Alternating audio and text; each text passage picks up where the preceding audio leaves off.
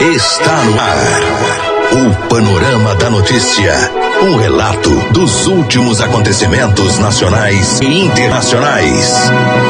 Uma narrativa da história, da qual você faz parte. 10 e 32 Olá, bom dia Rio Paranaíba. Hoje, quinta-feira, 26 de dezembro, ano 2019, está começando a edição de número 104 do Panorama da Notícia, o seu diário de notícias da manhã. O dia hoje amanheceu parcialmente nublado aqui em Rio Paranaíba e neste momento registramos média de 23 graus de temperatura. Estamos na primavera brasileira. É a Paranaíba FM colocando seu espaço a serviço da comunidade. Mais um dia está começando e você está na Rádio Paranaíba, a rádio que é a sua voz. Bom dia. A pessoa bem informada está à frente de seu tempo. Está no ar o Panorama da Notícia. Nesta edição do Panorama da Notícia, você vai saber que. Mulher é encontrada morta com sinais de estrangulamento. Companheiro é suspeito do crime e tentou suicídio. Homem rouba carro durante a madrugada em Rio Paranaíba e acaba preso pela PM com a ajuda do olho vivo. Polícia Militar prende suspeito de tráfico de drogas em Carmo do Paranaíba. E ainda veículo aquaplana e capota na BR-354 em Campos Alto. Tudo isso e muito mais aqui no Panorama da Notícia. Agora 10h33. A polícia. A serviço da comunidade. E o projeto Olho Vivo, que foi recém-instalado aqui em Rio Panaíba e está em fase de testes, já auxiliou a Polícia Militar a apreender um homem que roubou um carro na madrugada desta quarta-feira na cidade. De acordo com as informações, o fato aconteceu por volta das 3h20, quando uma pessoa acionou o 190 informando que circulava nas proximidades da agência da Caixa Econômica quando foi abordado por um homem. A vítima vítima relatou aos militares que o indivíduo trajava uma bermuda jeans e a camisa e camisa azul escuro, tendo este dito que estava armado, obrigando o condutor a entregar o seu veículo. Após o roubo, o suspeito saiu em direção à MG 230. Ao tomarem ciência do ocorrido, a guarnição policial saiu no encalço do autor e logrou êxito em localizar o veículo abandonado próximo a uma rotatória no entrocamento da MG 230 com a Avenida José Mendes da Rocha. Os monitores do Olho Vivo também foram acionados e conseguiram imagens do autor, identificado como JWC. O homem foi localizado em casa pelos policiais. As roupas utilizadas no momento do crime também foram encontradas e apreendidas. Após o registro da ocorrência, o homem foi encaminhado para a delegacia da Polícia Civil de Patos de Minas.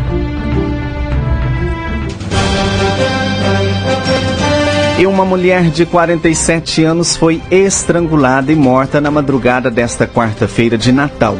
O crime aconteceu numa fazenda que fica a 5 quilômetros de Varjão de Minas, porém, no município de Presidente Olegário. O companheiro dela e suspeito do crime teria se envenenado pouco depois e está internado em estado grave. Segundo informações do boletim de ocorrência, a polícia militar foi informada por testemunhas que havia um corpo de mulher na sede da fazenda. O cadáver de Neide Oliveira Silva estava caído próximo à cama e seminua. O morador da casa disse que ainda tentou acordar a mulher, porém percebeu que estava fria, já sem vida. Neide mora com um companheiro e suspeito do crime. Josué Samuel de Lima, de 40 anos. O morador disse ainda que passou a ceia de Natal na casa do irmão e, quando retornou, encontrou o corpo no interior da casa que estava é, destrancada. Ele então chamou o companheiro da vítima, Josué Samuel de Lima, de 40 anos. Ao chegar ao local e ver que a Másia estava morta, ele se desesperou, começou a gritar e saiu correndo do local. Enquanto registrava o boletim de ocorrência, os policiais formaram, foram informados que Josué deu entrada no pronto-socorro municipal Varjão de Minas com suspeita de envenenamento. Ele foi encontrado se contorcendo de dor às margens de uma estrada de chão. Após ser socorrido, Josué sofreu paradas cardiorrespiratórias, foi reanimado e transferido às pressas para o Hospital Regional de Patos de Minas em estado grave. A perícia foi acionada e constatou que na casa havia indícios de ter ocorrido uma briga no local. O corpo de Neide foi levado para o Instituto Médico Legal de Patos de Minas, onde constatou que a morte foi por estrangulamento. Agora 10h37 e liberdade de Lula favorece Jair Bolsonaro. Analisa cientista político em entrevista aos apresentadores Eustáquio Ramos e Kátia Pereira do Jornal da Itatiaia. Confira. Estamos recebendo aqui no Jornal da Itatiaia o cientista político, mestre em ciência política, doutor em história, professor da UFOP, Universidade Federal de Ouro Preto, e do IBMEC, Adriano Cerqueira. Professor, bom dia, obrigado pela presença. Bom dia, eu que agradeço. É um prazer estar aqui. Bom dia, professor. Bom dia. Professor Adriano Cerqueira, vamos falar sobre, inicialmente, polarização da política brasileira. Rapidamente falando, né, em 2014, só para falar do cenário atual, 2014, né, ao final das eleições, tínhamos uma polarização PT-PSDB, Aécio Neves perdeu as eleições, Dilma foi reeleita, depois Dilma sofreu processo de impeachment, Aécio Neves, bombardeado pelas acusações da Lava Jato, perdeu muita força política. Depois, Lula foi preso e aí veio a onda Bolsonaro, eleito presidente da República. Agora, no final de 2019, Lula foi solto. O Brasil continua polarizado, o Brasil continua dividido em relação à sua política. E temos aí, vamos dizer assim, uma terceira via que pode estar surgindo, que está surgindo, que está aí, que é o, o, governador de São Paulo, João Dória, que está brigando pela liderança, pelo comando do PSDB. Qual que é a avaliação do senhor? Minha avaliação é que desde 2013, vou tentar ser rápido nisso, com ah, aqueles mega protestos lá da Copa das Confederações, um fenômeno foi se firmando na sociedade brasileira em termos de comunicação, que são as redes sociais, né? Mudou muito. Eu, eu, eu costumo dizer que o que aconteceu em 2003 foi uma espécie de uma revolução cultural no Brasil. E a percepção por parte de alguns atores políticos que as redes sociais, né, os smartphones seriam uma grande via de comunicação e também de mobilização política, deu um novo tom na política brasileira, que até então estava muito centrado na capacidade que PT e PSDB tinham de mobilizar o eleitorado através de um esquema, digamos assim, mais tradicional, mais de, tipo do século XX. O Bolsonaro trouxe uma nova tecnologia de comunicação e mobilização política política, né, é, é, para disputa eleitoral, e ele, ao mesmo tempo, soube capturar muito bem um sentimento de anti-lulismo nas eleições de 2018. Lula, ao assistir com a sua candidatura, ele radicalizou o processo político eleitoral pelo PT e pela esquerda, e aí ele mobilizou tanto o lulismo, que é uma parte expressiva da população brasileira, mas um anti-lulismo que se mostrou mais forte ainda. E quem conseguiu capturar esse sentimento de anti-lulismo, até como opção prática para derrotar foi Bolsonaro. Então, a polarização hoje é o que alimenta e sustenta, em boa medida, a postura política e a própria estratégia de comunicação política do Bolsonaro. Professor, essa polarização deve continuar aí nos próximos anos, ficar ainda mais forte em 2022, ano da eleição. Como que o senhor acha que o Bolsonaro vai continuar mais forte ainda, usando tecnologia, utilizando outras formas de informação? Eu acho que a esquerda brasileira hoje, também o PT, estão reféns do Lula. Enquanto o Lula insistir em estar ativo na política, em, em, insinuar que é candidato, ele vai mobilizar mais ou menos um terço do eleitorado a seu favor, só que metade do eleitorado contra. E isso esvazia a possibilidade do centro entrar. A posição de Lula na política, atuando, alimenta a radicalização e favorece o Bolsonaro. Bolsonaro, no ambiente sem Lula, ele também, eu acho que hoje é favorito por conta dessa capacidade que ele tem é de é, eleitoral, principalmente usando as redes sociais. Só que com Lula, ele fica ainda mais forte. Então, o grande desafio para a centro-direita é ocupar um espaço que existe, mas que está frágil por conta dessa polarização. E a grande chance da esquerda e centro-esquerda é, de alguma forma, aposentar o Lula, dar um jeito do processo político e passar o bastão. Mas aparentemente não está querendo fazer isso. Agora, pelo que o senhor está falando então, a soltura do ex-presidente Lula chegou a ser boa para o presidente Jair Bolsonaro, porque agora ele tem, vamos dizer assim, usando uma expressão popular, em quem bater? Com certeza. Foi, é, é foi tudo de bom para ele. Ah, o Lula alimenta Bolsonaro é, de, muito bem e Bolsonaro ele precisa só de um terço do eleitorado apoiando ele, achando ele ótimo e bom, Porque enquanto tiver um Lula de outro lado, ele consegue pegar aquele terço mais ou menos que fica sem opção de voto inicialmente. Só que esse movimento anti-lulista, a menos que diminua, que eu acho improvável, tende a convergir para o Bolsonaro. Então a opção de centro hoje é de algum modo conseguir afastar Lula do processo político. E, e, eu não vejo condições ainda nesse momento para isso. Agora, professor Adriano Cerqueira, o senhor falou do poder das redes sociais nos últimos meses, nos últimos anos, o que isso influenciou nas eleições, e aí a gente já parte para o nosso segundo tema dessa entrevista, que são as fake news. Uhum. Com a utilização cada vez maior das redes sociais, a possibilidade de fake news também aumenta ainda mais, e isso acha que isso pode interferir mesmo no resultado das eleições, notícias falsas? Pois é, é, é, um processo interessante. Sempre houve em processo eleitoral o chamado boato, né? Era muito comum, assim, na reta final da campanha, aparecer é, jornais apócrifos, né? Pessoas falando mentiras de um candidato e, e, a rapidez com que essa informação se disseminava perante a opinião pública era, é, era expressiva e muitas vezes definia as eleições.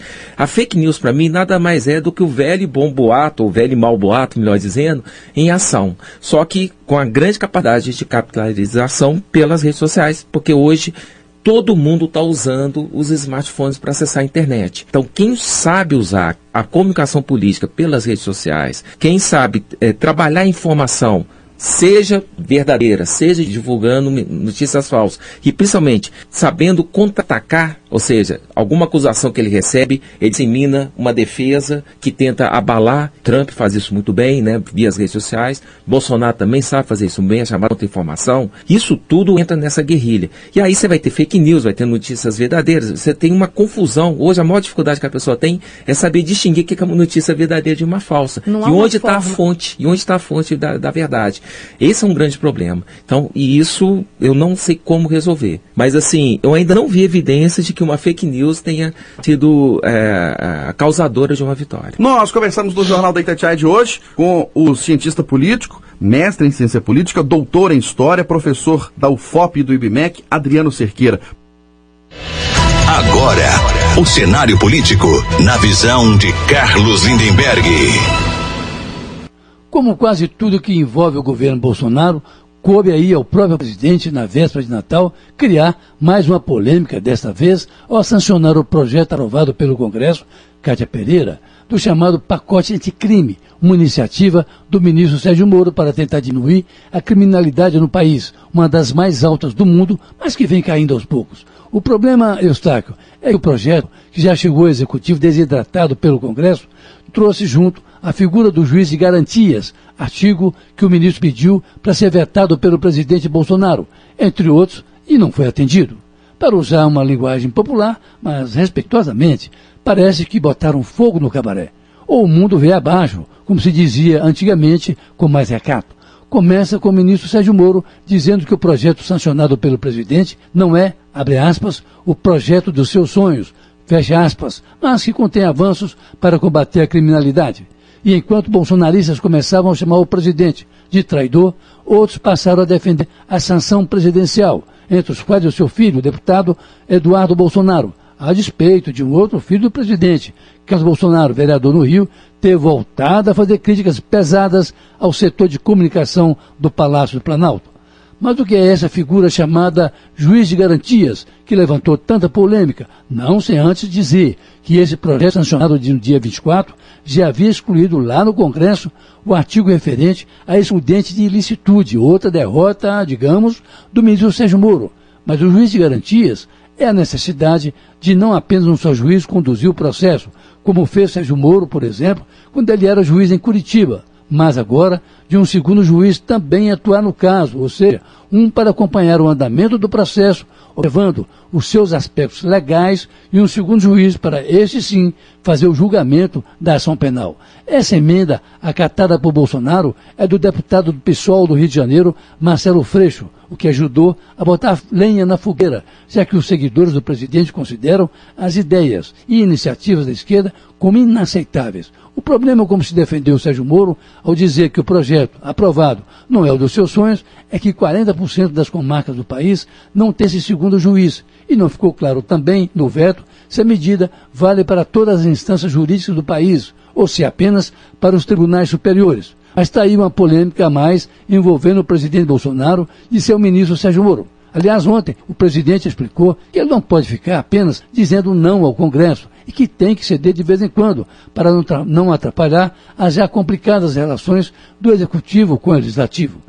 Mas, para Bolsonaro, os vinte e poucos vetos, incluindo esse do juiz de garantias, serão examinadas pelo Congresso, que poderá manter ou não os vetos. O projeto, de qualquer forma, entra em vigor dentro de 30 dias. Mas olha, Cátia e Eustáquio, o governo Bolsonaro precisa mandar investigar com mais cuidado esse atentado sofrido na madrugada do dia 24 pelo grupo humorístico Porta dos Fundos. O escritório no Rio de Janeiro foi atingido por dois coquetéis Molotov e o que se teme é que isso possa ser o início de uma escalada de violência num país polarizado por disputas ideológicas, com grupos antagônicos levados à exacerbação, como aliás se vê até nesse caso agora dos vetos presidenciais, em que o presidente da República é chamado de traidor por seus próprios seguidores, porque simplesmente vetou alguns artigos do pacote anticrime do seu ministro da Justiça, Sérgio Moro. Carlos Lindenberg,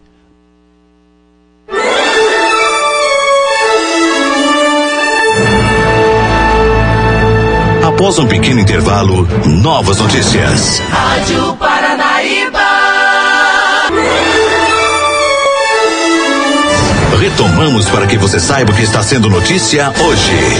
10 e 50 A polícia. A serviço da comunidade. E a Polícia Militar de Carmo do Paranaíba prendeu na última segunda-feira um homem de 42 anos suspeito de tráfico de drogas. O fato ocorreu após os militares receberem denúncia relatando que um indivíduo estaria realizando comércio de entorpecentes na rua Tapu... Tapuias, no bairro Paranaíba. Com isso, os militares passaram a observar uma... a movimentação do suspeito, sendo que na segunda-feira foi notado quando o motorista de um GM Vectra cor preta, placas de Arapuá, estacionou é, um veículo próximo à casa de Ellison Ferreira Coutinho, de 42 anos, momento em que o suspeito foi ao encontro do condutor do carro. De acordo com o boletim de ocorrência, após um breve diálogo, ambos entraram na residência do autor, sendo que pouco tempo depois o motorista entrou no carro e saiu do local. Em seguida, uma viatura fez a abordagem ao condutor do automóvel. Com ele, os policiais encontraram um cachimbo e duas pedras de crack. Em conversa com o usuário, o homem contou que havia comprado a droga de Ellison pelo valor de 50 reais. Após a confirmação que a droga havia sido adquirida junto ao suspeito, os policiais imediatamente abordaram o autor. Ainda segundo o boletim, enquanto abordava Ellison, a esposa do acusado saiu da casa com uma criança de colo, mas não foi possível saber se ele levava drogas consigo, uma vez que a guarnição não estava composta de policial feminina. Foram feitas vistorias na casa do autor, mas não foi encontrado nenhum material ilícito. No entanto, antes de entregar a droga para o usuário, o suspeito esteve em outra residência na mesma rua, deixando evidências que ele poderia estar escondendo os entorpecentes em outro local. Ellison foi preso pelo crime de tráfico de drogas e o carro do usuário foi apreendido e levado para o depósito credenciado. Agora 10h56 e primeiro Natal após tragédia de Brumadinho é marcado por tristeza e pedido de justiça. A reportagem é de Edilene Lopes. O primeiro Natal após o rompimento da barragem da Vale, a reportagem da Itatiaia passa em Brumadinho, com os parentes das vítimas. Na parte da manhã, eles participaram da missa no Santuário de Nossa Senhora do Rosário e em seguida vieram caminhando até a entrada da cidade para a soltura de balões, no letreiro de Brumadinho, simbolizando as vítimas do rompimento. Malvina Nunes, mãe de Peterson Nunes, que trabalhava no almoxerifado da mineradora, prestando serviço para uma terceirizada, se emocionou ao falar do primeiro Natal sem o filho. Nessa hora da missa aqui vai passar muita saudade, porque eu nunca pensei que dia 25 eu estaria chorando por causa de um meu filho. Seja qualquer um deles. Eu tenho quatro filhos. Nunca pensei em chorar por um deles. Para mim, muito triste esse dia de hoje. A semana inteira eu chorei, meu nariz feriu, minha boca feriu. Eu nunca pensei eu teria um Natal tão triste assim, não o Natal. Isso é uma cadeia. Eu tô presa. E vou ficar presa pelo resto da vida. Para mim não tem Natal, não tem Ano Novo mais, acabou. A gente não entende até hoje porque o Ministério Público denunciou a Vale. Porque eu quero ver eles na prisão, sabe? Igual eu virei e falei, o meu filho está preso debaixo da terra. Tem muitos presos debaixo da terra que nunca mais vai sair. E eles? Eles estão aí soltos. Fernando Nunes, irmão de Peterson, cobrou justiça e diz que no ano que vem, quando o rompimento da barragem completa um ano, espera que os responsáveis sejam presos e que o Estado também seja responsabilizado. O governo acho que tem que arcar também com as famílias que foi prejudicado, entendeu? Porque não arrecadou o imposto com a mineração, não dava os laudos aí para levantar os bancos da barragem porque agora o Estado está saindo fora, entendeu? Eu acho que também tem que ter justiça, né? Que se o Brasil que nós vemos não é um Brasil que tem que ser honesto, tem que ser aquilo, transparência, cadê a justiça? Cadê a prisão que não teve até hoje? Na sua avaliação, o Estado também deve ser punido? O Estado tem que ser punido, e punido bem punido, tem que indenizar todas as famílias também, o Estado não adianta correr fora, entendeu? Porque todos, o Estado, ele dava o avará, as licenças das minerações, a licença, a licença das minerações vem através do governo entendeu? Seja o governo atual, seja o governo que está. Eles têm que assumir o erro também, entendeu? Nessa história você acha que o governo está sendo poupado? Está sendo punições? poupado, está sendo poupado. Eu acho que está tendo muito pano quente em cima desses políticos, em cima dessa justiça, entendeu? Porque já passou um ano, tem que dar o resultado das famílias, os irmãos, as mães que estão sofrendo, quando é a prisão? Para 2020 eu, pre eu pretendo que eles dão uma resposta grande, uma resposta bonita e digna para a sociedade que a prisão deles. A operação do Corpo de Bombeiros em busca das vítimas que permanecem desaparecidas